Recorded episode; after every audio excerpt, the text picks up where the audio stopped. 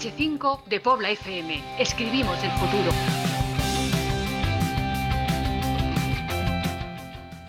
Muy buenas, les habla Iván Álvarez. Bienvenidos un año más, una jornada más a la voz de la DH5 y estoy con mi querida Irene Yustres. Muy buenas tardes, cuantísimo tiempo sin escuchar tu voz, Iván, y sin estar contigo aquí en este programa. Maravilloso, encantada de volver. Desde el año pasado, que no nos mm, escuchábamos. Se nos ha hecho muy largo. Muy, largo. este parón de Navidad ha sido muy largo, pero venimos con ganas de más, de más de H5 y con ganas, ¿sabes que tengo ganas yo? ¿De qué? De escuchar a mi técnico, a David Bro, que nos va a saludar. ¿Va a hablar?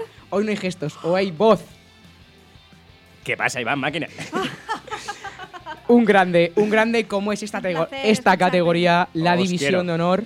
No me cortes, por favor, no me cortes. Pero eso vale.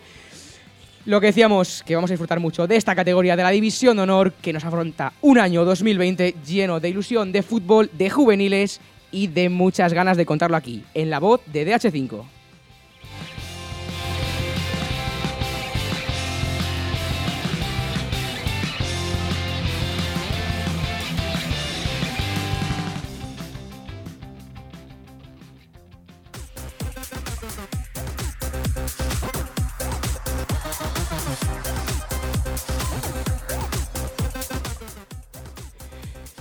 Y este programa no vamos a tener un protagonista como tal, pero vamos a tener a todos los equipos como protagonistas, porque se lo merecen empezar el año de esta manera, ¿no, Irene? Claro que sí. ¿Y qué vamos a hacer para ello? Además de tener a todos los equipos como protagonistas, vamos a tener a todos nuestros cronistas como protas también, porque nos han mandado un audio, nos van a contar todos cómo van sus equipos para que así, si no habéis seguido la división de honor, que me parecería fatal durante esta temporada, os podéis poner ya al día con estos audios, con este programa que va a ser espectacular y podéis seguirla hasta que acabe el año. Empezamos con quién. ¿Cronistas o tronistas? No me ha quedado claro. Son muy grandes, pero de momento son cronistas. Ah, vale. Pues empezamos em, con el líder. Empezamos con el líder, que es el vigente campeón, el Atlético de Madrid. A ver qué nos cuenta Álvaro Valdemoro de los rojiblancos. Hola David, te voy a hablar sobre el Atlético Madrid. Y el, equipo rojiblanco empezó bien, ganando varios partidos importantes con mucha contundencia, por ejemplo contra el Leganés en la ida, en el Cerro del Espino. Sin embargo, eh, poco a poco ha ido bajando el tono y el nivel y depende mucho de sus mediocentros estrellas como Nacho Quintana y Mario Soto, ya que son los dos mediocentros que llevan la batuta del juego rojiblanco. También hace falta un delantero que marque más goles, ya que, por ejemplo, en casa eh, suelen sacar los partidos eh, por la mínima, por ejemplo, contra un equipo inferior al Burgos o contra el Extremadura sufrieron bastante y hasta los minutos finales no consiguieron la victoria.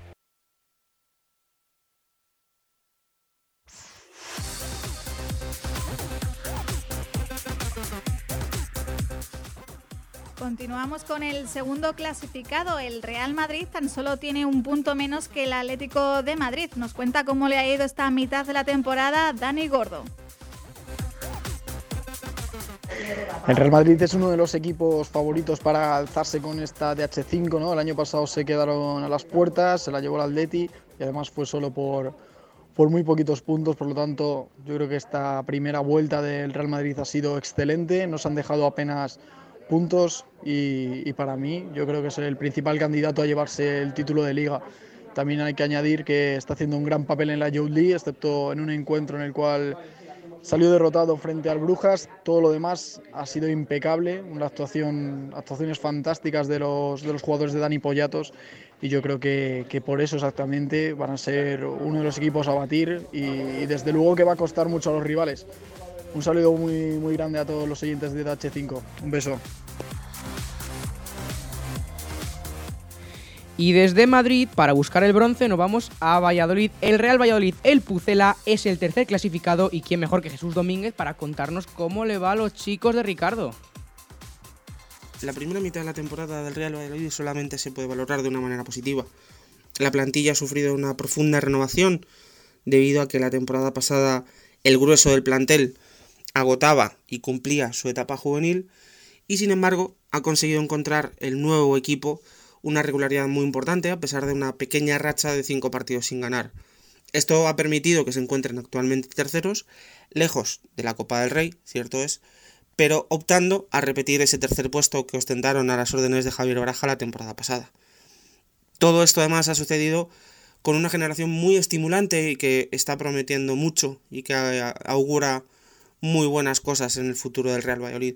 Jugadores de 2002, por tanto, de segundo año, están brillando a las órdenes de Ricardo López. Son los casos de Iker, de Casado, de Adrián Carrión, Castri y Slavi. Además de un jugador de 2003 como es Maroto.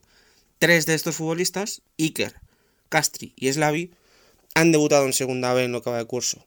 Al fin y al cabo, lo importante en estos casos siempre es que los jugadores prosperen, y este equipo lo está haciendo en lo individual y en lo colectivo. Por lo tanto, de aquí a final de curso solo queda esperar, y en mi caso, desear que el equipo eh, consiga alcanzar esa tercera posición final.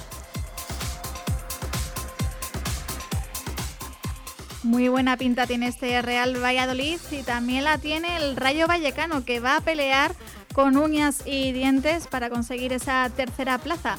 Nos cuenta más MSL, Miguel Sánchez Lorenzo.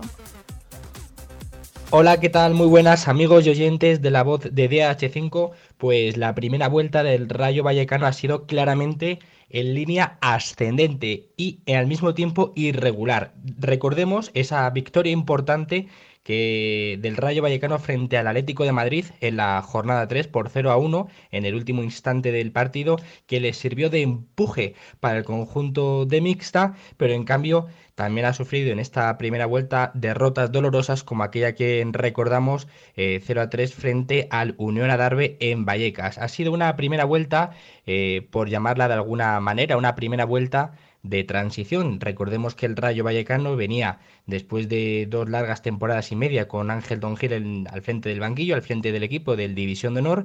Pues bien, esta temporada ha cogido las riendas mixta y pues era una, una, primera vuelta de, no me gustaría llamarlo de toma de contacto, pero sí de adaptación. Y claramente el equipo ha ido respondiendo, se ha ido adaptando a las circunstancias con el paso de las jornadas y ha terminado la primera vuelta pues con cinco victorias consecutivas, cinco victorias consecutivas que les sirven para engancharse a esa parte alta de la clasificación y ocupar el cuarto lugar. Se está disputando la tercera de la tercera posición con, con el Valladolid, que también es un equipo muy fuerte, que todas las temporadas está ahí arriba, aunque eh, sí que es cierto que otras temporadas, pues el Rayo le disputaba el primer, segundo puesto, estaba allá arriba coqueteando con el Atlético de Madrid, el Real Madrid, y esta temporada pues se les ha ido un poquito, eh, se han ido bastante en puntos. Pues bien, yo creo que queda una segunda vuelta muy apasionante, sobre todo para todos los que vayamos a la ciudad deportiva del Rayo Vallecano. Es un equipo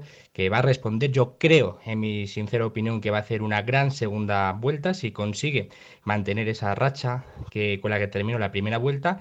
Y para empezar esta segunda parte y última del campeonato, pues viene uno de los platos fuertes, uno de los platos eh, más esperados porque el Rayo Vallecano se enfrentará este fin de semana al Atlético de Madrid en el Cerro del Espino. Recordemos, como os he dicho al principio, que fue una que en Vallecas el Rayo Vallecano eh, logró ganar al Atlético de Madrid. Veremos qué sucede en esta segunda vuelta con Mista al frente del equipo del Rayo Vallecano en División de Honor, que yo creo que va a prometer y mucho y que va a traer muy buenas noticias a todos los vallecanos. Desde este es el resumen que yo hago para todos los oyentes y amantes y amigos futbolistas, madres y padres que escuchan cada semana la voz de DH5.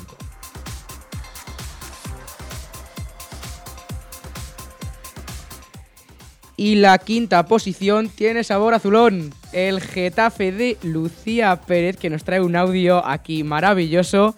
A ver cómo nos cuenta la temporada nuestra compañera.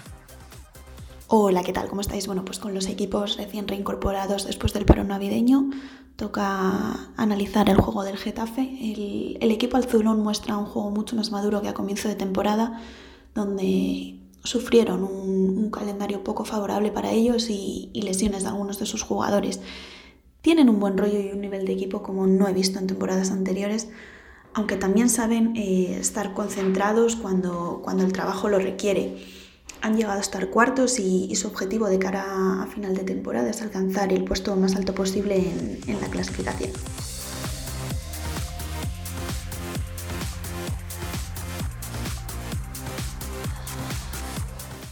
Con los mismos puntos que el Getafe, eh, con 23, está el Rayo Majadahonda en sexto lugar. ¿Qué nos cuenta Javi Blasco?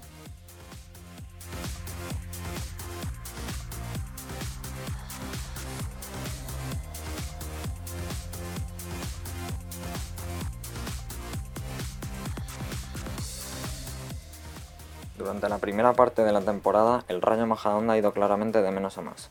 Recordemos que empezó la liga ganando 1-0 al Getafe, pero el inicio de temporada no sería fácil para el conjunto majariego, y es que, tras aquella primera victoria, encadenarían cuatro derrotas consecutivas. Era un equipo al que todavía le faltaban tener las ideas más claras.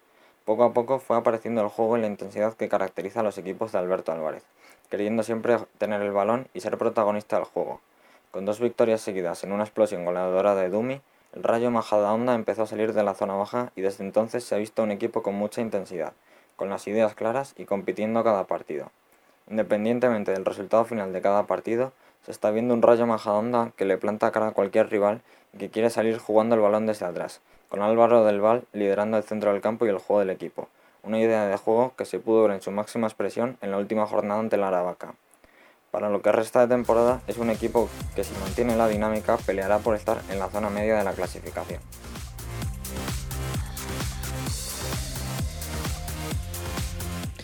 Y el resumen del séptimo clasificado de ese Alcorcón nos lo trae nuestro compañero Mario Del Amo. Vamos a ver cómo es la temporada de los alfareros. Y con respecto al club amarillo, compañeros, el Alcorcón, desafortunadamente tenemos dos versiones de él, dos versiones totalmente diferentes. La primera de ellas a principio de temporada era un club en casa muy fuerte, que fuera de casa competía muy bien y que solía sumar de 3 en 3. Incluso llegó a colocarse con los mismos puntos que el Getafe en cuarta posición, pero parece que con el paso de los partidos y con el paso del tiempo no encuentra su juego, ha ido perdiendo mucho fuelle en casa y fuera de casa le cuesta sumar mucho. De hecho, los últimos puntos han sido por empate, es decir, un puntito y como consecuencia de ello eh, ha llegado a, colocarse en la zona roja de la tabla. Así que mucha atención.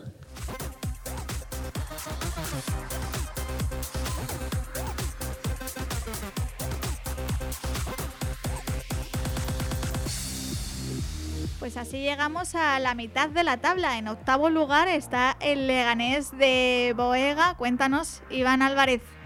¿Cómo ha ido esta primera mitad de la temporada para los pepineros? Pues Irene, como has dicho, equipo de media tabla, pero con aspiraciones a seguir creciendo, porque el historial de David Boega es estupendo con el Leganés B, con ese juvenil B que el año pasado quedaron cuartos clasificados y, por si fuera eso poco, además llegaron a las semis de la Copa Federación. Llegó la etapa eh, post Roberto Rodríguez en el juvenil del Leganés y David Boega está adaptándose poco a poco con un equipo muy joven, tiene muchísima gente de segundo año y como curiosidad es un equipo de caro cruz, gana o pierde, solo un empate en toda la temporada. Pues aquí en la clasificación observamos en esta jornada número 17 un triple empate a 22 puntos entre la ADA, el Lega y el Aravaca que está en noveno lugar. Jesús López nos cuenta más sobre el conjunto arlequinado. La primera vuelta del Aravaca fue extraordinaria, no solo por los 22 puntos que obtuvo, sino sobre todo por los rivales contra los que consiguió eh, todos esos puntos. La victoria contra el Rayo Majadahonda, la victoria contra el Badajoz, la victoria contra el Burgos, contra el Pinto, contra el Adarve. Sacó eh, tres puntos contra rivales directos, rivales muy importantes, y lo combinó con, pues a lo mejor, el empate en casa contra el Extremadura o, por supuesto, el punto que saca eh, frente al Atlético de Madrid en el Cerro del Espino y que parecía que iban a, permitir que el equipo de Oscar Martos empezara eh, la segunda vuelta con tranquilidad. La ha empezado quizás con demasiada tranquilidad porque las derrotas frente a Móstoles URJC y Rayo Majadahonda hacen que el equipo de Oscar Martos no se pueda relajar lo más mínimo. Va a tener que seguir peleando, va a tener que seguir luchando como en la primera vuelta para volver a conseguir, volver a hacer historia logrando la permanencia. El décimo puesto es para el Santa Marta, el club de Salamanca sigue en división de honor y Ricardo Alonso Bartol nos cuenta su temporada. El Santa Marta sabe de sobra que su sino en la división de honor es pelear por la permanencia, la cual ha conseguido sin tener que esperar a la última jornada en las dos temporadas más recientes. Y aunque su importante victoria este fin de semana contra un rival directo como es el Unión Adarve le ha dado mucho oxígeno, los tormesinos están sufriendo y tienen solo dos puntos de ventaja sobre el descenso. El mayor cambio con respecto a campañas pasadas se vivió en el banquillo, al empezar la temporada Garci, al técnico salmantino le faltó suerte y el club no tuvo paciencia, apostando una vez alcanzado el primer tercio de la competición por el regreso de Sergio Hernández, un seguro de vida en esta categoría.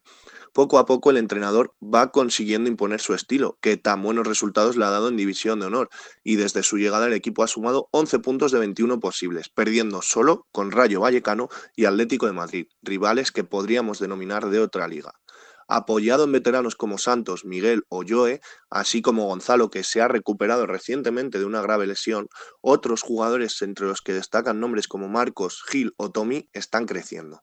Por delante tienen todavía 13 jornadas, en las que el objetivo está bien claro, salvarse un año más para facilitar así el salto de los jugadores de su cantera a la primera plantilla, que crece temporada tras temporada en tercera división.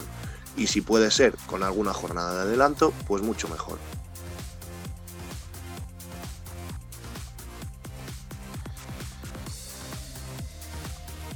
Pues veremos, Ricardo, qué es lo que hace el Santa Marta a partir de este próximo domingo. Cogemos ahora el tren hasta Extremadura. Allí nos espera David Cerrato. Muy buenas, compañeros, de nuevo. Pues ahora, eh, por parte del, de la Extremadura, eh, ha dado las dos caras de la moneda. La imagen que ha dado ha sido las dos caras de, de la moneda. Empezó muy bien, de hecho, eh, logró ese momentáneo eh, liderato compartido en la primera jornada, pero dos meses sin conocer la, victoria ha terminado por eh, relegarle a los puestos de descenso antes de, las Navidades. La victoria de este fin de semana eh, les hace coger aire y es que prácticamente en, en, el Polideportivo Tomás de la Era es donde se va, se va a decidir la salvación del conjunto almendralejense, porque todos los partidos contra su liga, entre comillas, eh, los va a jugar como local en el, en el feudo almendralejense. Por lo tanto, eh, los de Ángel Gutiérrez eh, no piensan en otra cosa que no sea conseguir la salvación tras la meditoria quinta plaza del, del conjunto la temporada pasada, este año se sabía que lo iba a tener más, complicado, que le iba a costar más y que iban a tener que pelearlo más. Al principio empezaron mejor, ahora estaban pasando una mala racha, pero esta victoria de este pasado fin de semana le da esa jala y esa fuerza para continuar y para finalmente salvarse, que al fin y al cabo también, al igual que el Club Deportivo Badajoz, es el objetivo del, del Extremadura Unión Deportiva. Un abrazo.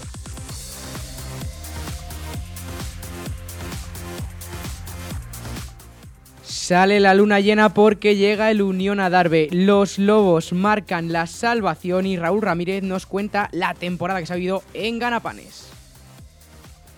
Muy buenas chicos.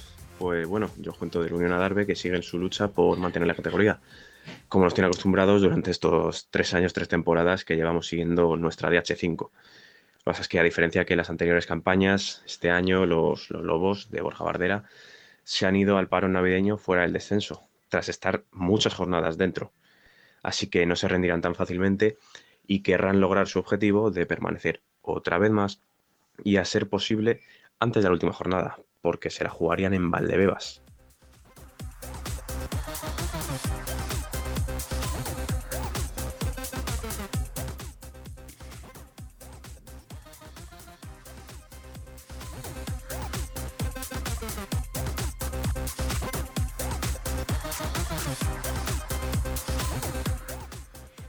Vamos a iniciar ahora los puestos de descenso. El recién ascendido Móstoles ha sufrido bastantes cambios en este inicio de temporada.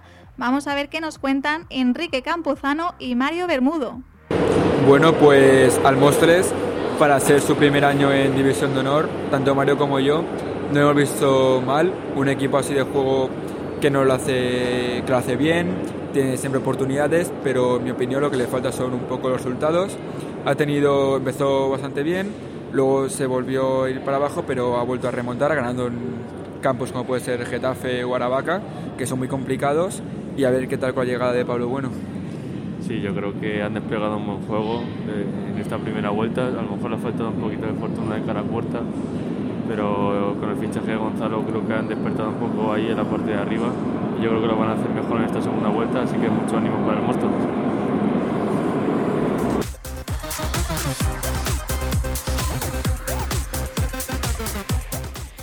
Y vámonos al norte, muy al norte, hasta Burgos, que ocupa la antepenúltima plaza con 16 puntos y nos cuenta Pedro García cómo está siendo la temporada de los burgaleses. Bueno, pues podemos definir eh, la primera vuelta del Burgos en su debut en Juvenil División de Honor como una especie de montaña rusa, en la que no han encontrado más que altibajos durante estas jornadas.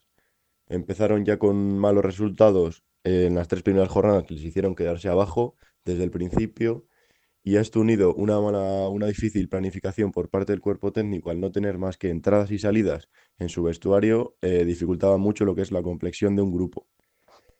Eh, a esto se, se, agarraron con victorias, se agarraron a la categoría con victorias en su casa, en su feudo, y lo que la verdad es lo que les está manteniendo vivos, porque llevan sin perder, sin conocer la derrota, desde la jornada número 2, que perdieron contra el Extremadura. Esto la verdad que es un, que es algo de elogiar lo que hacen en su campo, pero que no, no se ven recompensados con, con el juego fuera de casa, ya que a pesar de haber estado en el partido en la mayoría de ellos, eh, no consiguen traerse más que un punto solo únicamente en Móstoles. Esto es un déficit que les está costando, pues, de momento ocupar los puestos de abajo y, y estar pendientes de, del difícil calendario que tienen en enero, que va a ser crucial para ellos.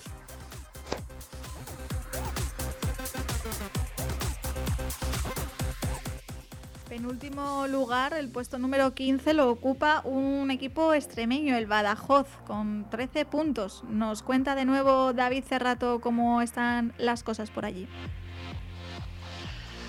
Muy buenas compañeros, compañeras y feliz año a todos. Por mi parte, hablar del Badajoz tras el regreso a la División Honor, pues eh, no es muy alentador, por lo menos lo que va de competición. Empezó mal la, temporada, no, conseguía eh, salir de ese farolillo rojo, no conseguía incluso eh, puntuar. De ahí que, bueno, que fuera noticia por la destitución de Miguel Ángel Espejo, fuese el primer equipo en, prescindir de, de, un entrenador.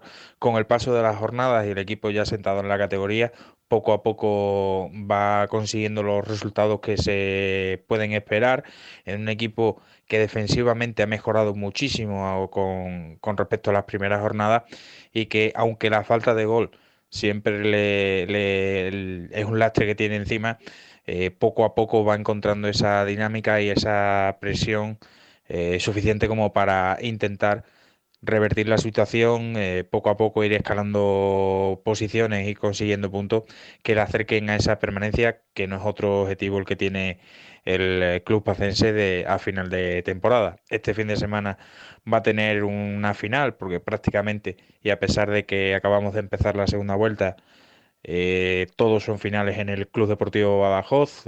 este fin de semana va a ser la primera de ellas y en el que se puede decir que, se juegan más que tres puntos. De no conseguir una victoria, eh, se le empezaría a poner bastante complicada la, la salvación a final de temporada.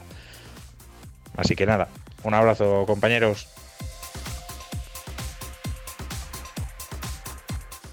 Llegamos al farolillo rojo al Atlético de Pinto que nos trae Jorge Rochol. La temporada del Atlético de Pinto hasta ahora la verdad es que ha sido complicada. Muy complicada. De hecho, tras 17 jornadas y superada ya la mitad de la competición, ocupan el último lugar, con tan solo 11 puntos y a 8 puntos de la salvación. Lo primero que hay que conocer de este equipo es su situación. El año pasado consiguieron por primera vez en su historia el ascenso a esta nueva categoría, a División de Honor. Y la verdad es que los primeros partidos, las primeras jornadas dieron bastante buena imagen. Un equipo bien trabajado y sobre todo que luchaba. Y de hecho las dos únicas victorias que llevan esta temporada fueron en las cinco primeras jornadas. Tras esto se veía un equipo que podía conseguir cosas, que no se le iba a poner nada fácil a ninguno de los rivales de la liga y que perfectamente podría ocupar esos lugares de salvación al final de la temporada. Pero a partir de esas dos ilusionantes y más o menos tempranas victorias, eh, llegó la mala racha. Llegó, llegaron tan solo derrotas y bueno, una serie de empates que en seis jornadas cosecharon cinco empates, pero eran eso, empates, un solo punto. No conseguían la victoria de ninguna manera. Además no eran solo los resultados, el equipo ya no daba la misma impresión de juego y la misma impresión de sacrificio que en las primeras jornadas, por lo que tras esta mala situación llegó la tan polémica destitución de Mario Otero, el entrenador que hasta entonces estaba con ellos y que la temporada anterior había conseguido el ascenso. Fue polémica porque todo el vestuario creía en Mario Otero sin ninguna duda. La decisión del club de destituirle pese a los obviamente malos resultados cosechados. Pero la decisión fue tomada así y como sustituto eligieron a Jesús Núñez Herrero, un entrenador con bastante experiencia en el fútbol madrileño y que hasta ahora solo ha disputado una, una jornada con el equipo, esta anterior contra el Rayo Vallecano. Y hay que reconocer que aunque solo haya sido un partido, se ve algo de cambio, se ve esas ganas de ganar, esas ganas de luchar, ese esfuerzo que se veía en las primeras jornadas con Mario.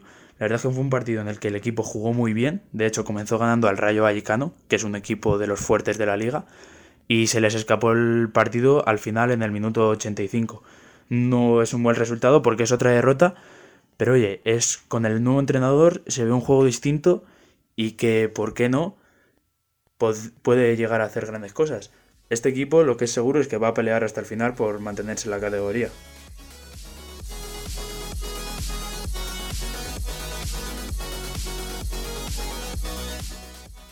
Pues así es como está la situación y la clasificación eh, a fecha de hoy, con la jornada número 17 ya disputada. Vamos a escuchar los, a los primeros protagonistas de este 2020, que son los siguientes entrenadores. Pablo Bueno, entrenador del Móstoles, Borja Bardera, entrenador de la Darbe, los dos entrenadores de Extremadura y Burgos, es decir, Ángel Gutiérrez y Pechu. Y para terminar, eh, vamos a escuchar al mister del Rayo Majadahonda, Alberto Álvarez. Bueno, estamos con Pablo Bueno, eh, entrenador del Club Deportivo Mósteres. Lo primero, eh, una pena el resultado, pero muchas gracias por atendernos.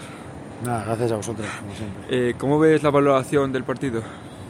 Bueno, yo creo que es un partido muy competido hasta el final. Creo que, bueno, independientemente de que, de que ellos lo que han tenido lo han metido, creo que yo me voy con buenas sensaciones, sobre todo porque porque creo que si ha habido un dominador en el juego hemos sido nosotros, eh, hemos generado varias ocasiones muy claras para, para, que por lo menos el marcador hubiera estado más ajustado al final, pero esto es lo de siempre, en el fútbol eh, marcan las áreas y ellos han estado más determinantes, han tirado dos tiros a puertas, han metido dos goles eh, y ya está, toca felicitarles y a seguir. Tras la buena dinámica que llevaba el equipo, ¿crees que este resultado puede influir en los partidos posteriores? Bueno, yo creo que la semana que viene es eh, otra historia, nuevo partido, semana nueva, eh, intentar trabajar las cosas que, creo que hay que mejorar, seguir, seguir avanzando, seguir evolucionando y bueno, Pinto, equipo que, como se suele decir, más de nuestra liga, más de la zona de, mitad de tabla para, abajo, eh, en principio no, debería influirnos. Y la última, ¿qué esperas para este 2020?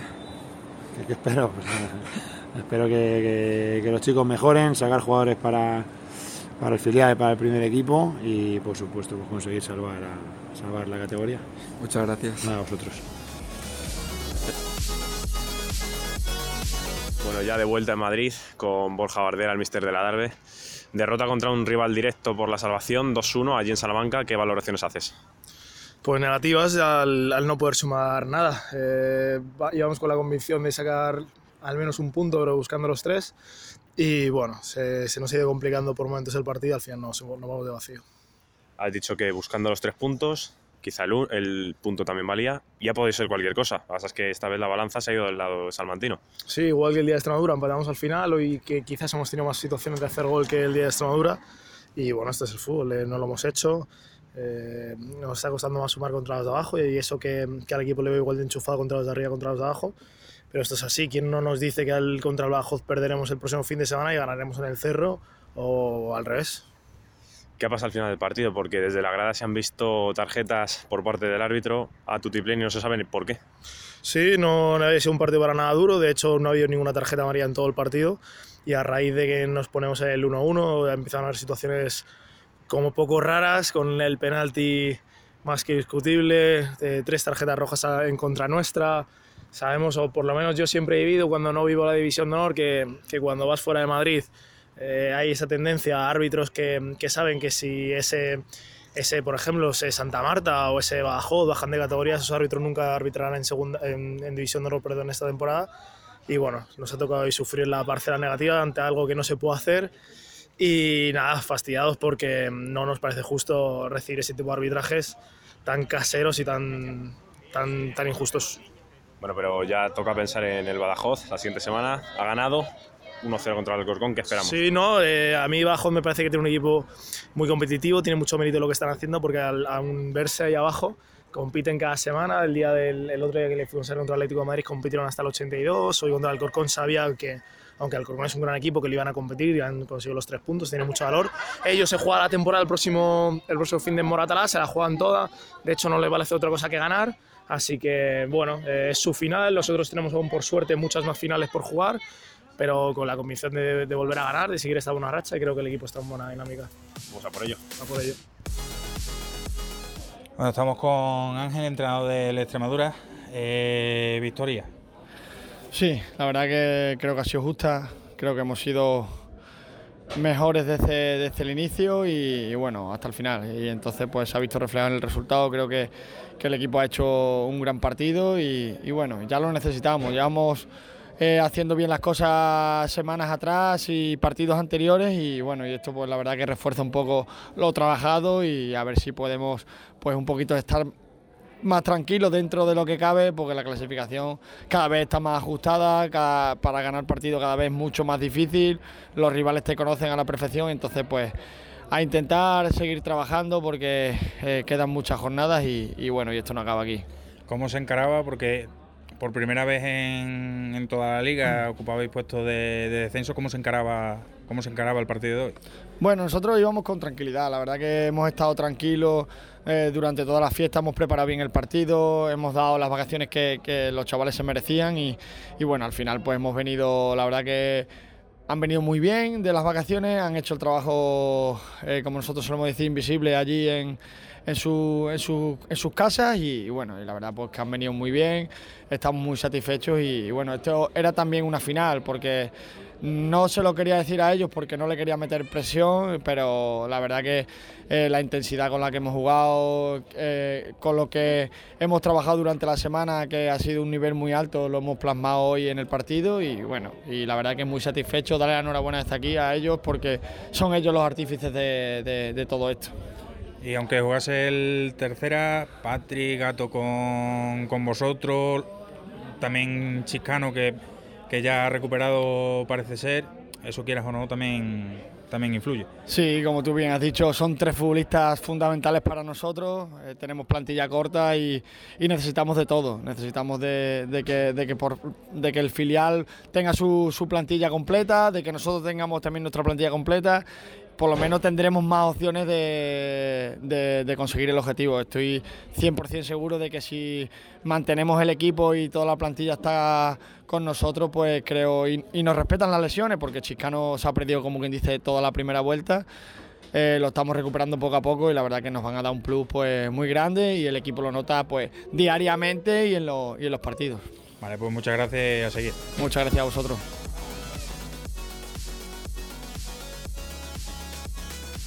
Estamos con el míster del Burgos, bueno, una, una, valoración del encuentro.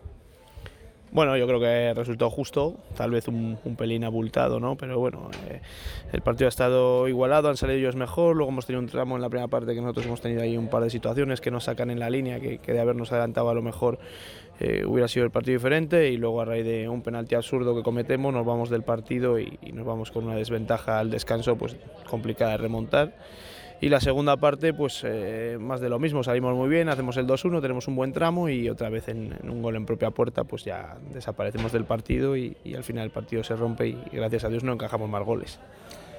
Decías el, sobre todo el penalti, ¿no? Ley totalmente injusta para mí, por lo menos.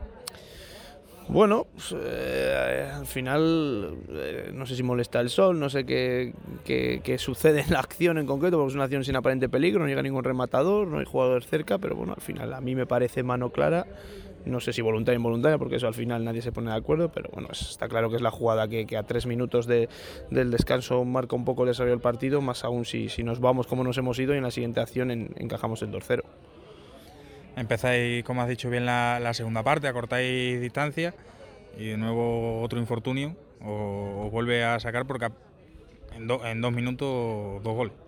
Sí, lo que pasa es que ya llevamos muchos partidos hablando de infortunios y a lo mejor ya hay que empezar a reflexionar de que no son tan infortunios, ¿no? Si, si ellos sacan un balón parado como es el del tercer gol y nosotros eh, rematamos hacia nuestra portería, nosotros sacamos eh, balones parados continuamente y, y sus centrales eh, despejan con la contundencia que deben y el balón viene a nuestro campo, pues eso no es infortunio, ¿no? Eso al final es que sí que es verdad que son situaciones de partido que, que marcan el devenir del mismo, pero la realidad es que al final somos lo que somos y con ello estamos peleando como buenamente podemos y, así vamos a seguir hasta el final. Vale, pues muchas gracias y suerte y ánimo. Vale, muchas gracias David. Pues estamos con Alberto Álvarez, entrenador del Rayo Majadahonda, victoria 3-1 ante la Aravaca, victoria especialmente importante la de hoy, no ante un rival directo. ¿Qué tal? Muy buenas tardes Javier. Sí, la verdad es que no solo por los puntos, que le daría poca prioridad a, a la consecución de los tres puntos también en casa, aunque no le quito hierro y es importante, pero sobre todo por la imagen que ha transmitido el, el, equipo durante los 90 minutos con el control del juego de una manera asociativa y que ha sabido contrarrestar las virtudes que, que sin duda es Aravaca y, y, es un gran equipo. Les deseo lo mejor, pero hoy eh, mi resumen, y si me tengo que dar con algo, es con mi equipo, con mi grupo en el que también vienen trabajando en, durante tantos meses y es una prueba de ello en el que han sumado un puntito más y, y ha dominado todo el partido. Habéis tenido mucho control del balón frente a una Aravaca que ha estado más replegado en su campo. ¿Qué valoración haces del partido? Sí, es el guion que, que planteábamos. Sabíamos que Aravaca iba a replegarse, íbamos, y nos iba a dar esa iniciativa, ese protagonismo en fase de inicio con balón, pero lo hemos sabido interpretar, eh, la hemos ejecutado a la perfección y luego acompaña que te, eh, te pones por delante en el marcador y todo ello suma a que haya incluso más espacios, aumentar el marcador, darle más calma. Los chicos han estado de 10, hay que felicitarles porque el esfuerzo es grande, la asimilación de conceptos cada vez es más grande y el equipo, como siempre les digo a ellos, no tiene techo y la meta la tienen ellos.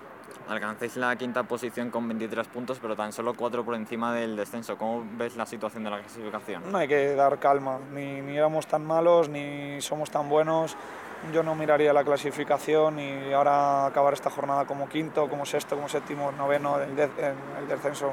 Está todo, sabemos que es muy apretado, está la división de honor de, actual, pierdes uno y te metes y ganas uno y mira, eh, estás quinto. Entonces hay que seguir, es el camino, no hemos hecho nada, no hemos salvado todavía la categoría, hay que seguir formando jugadores para el primer equipo, que es el principal objetivo, y que sigan creciendo de la manera tan exponencial que lo están haciendo y de lo que nos sentimos tan orgullosos. La semana que viene vais a Valladolid, uno de los equipos más potentes de la categoría. ¿Qué podemos esperar de este partido? Bueno, un equipo que, que me encanta. Es verdad que de Valladolid tengo la fortuna de ver bastantes partidos y es un equipo de los que más me gusta de la categoría por la forma de proponer, por la forma de transmitir. Eh, es un gran equipo y, y muy trabajado por, por, parte de su míster. Es un partido difícil, bonito por visitar Valladolid y visitar la ciudad deportiva, que siempre es bonito visitar a, a un equipo eh, profesional. Y, y, por tanto lo encaramos con mucha ilusión y, y encarando y, y, dándole continuidad al trabajo que hemos tenido durante esta semana. Bueno, pues muchas gracias y enhorabuena por la victoria. Muchísimas gracias a vosotros, Javier.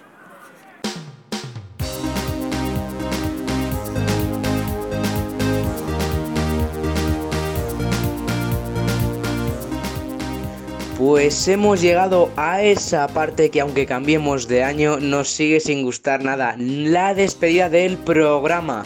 Así que tras este primer programa de 2020 despido a mi querida Irene Yustres. También voy a mandar un fuerte abrazo a mi técnico, al querido David Bro, que nos manda un corazón, no va a hablar más en lo que queda de programa. Le hemos dejado ya mucho por hoy Y también me despido yo, Iván Álvarez. Os esperamos la semana que viene con más fútbol, más división de honor y más la voz de DH5. Hasta la próxima. DH5 en Pobla FM. Pobla FM.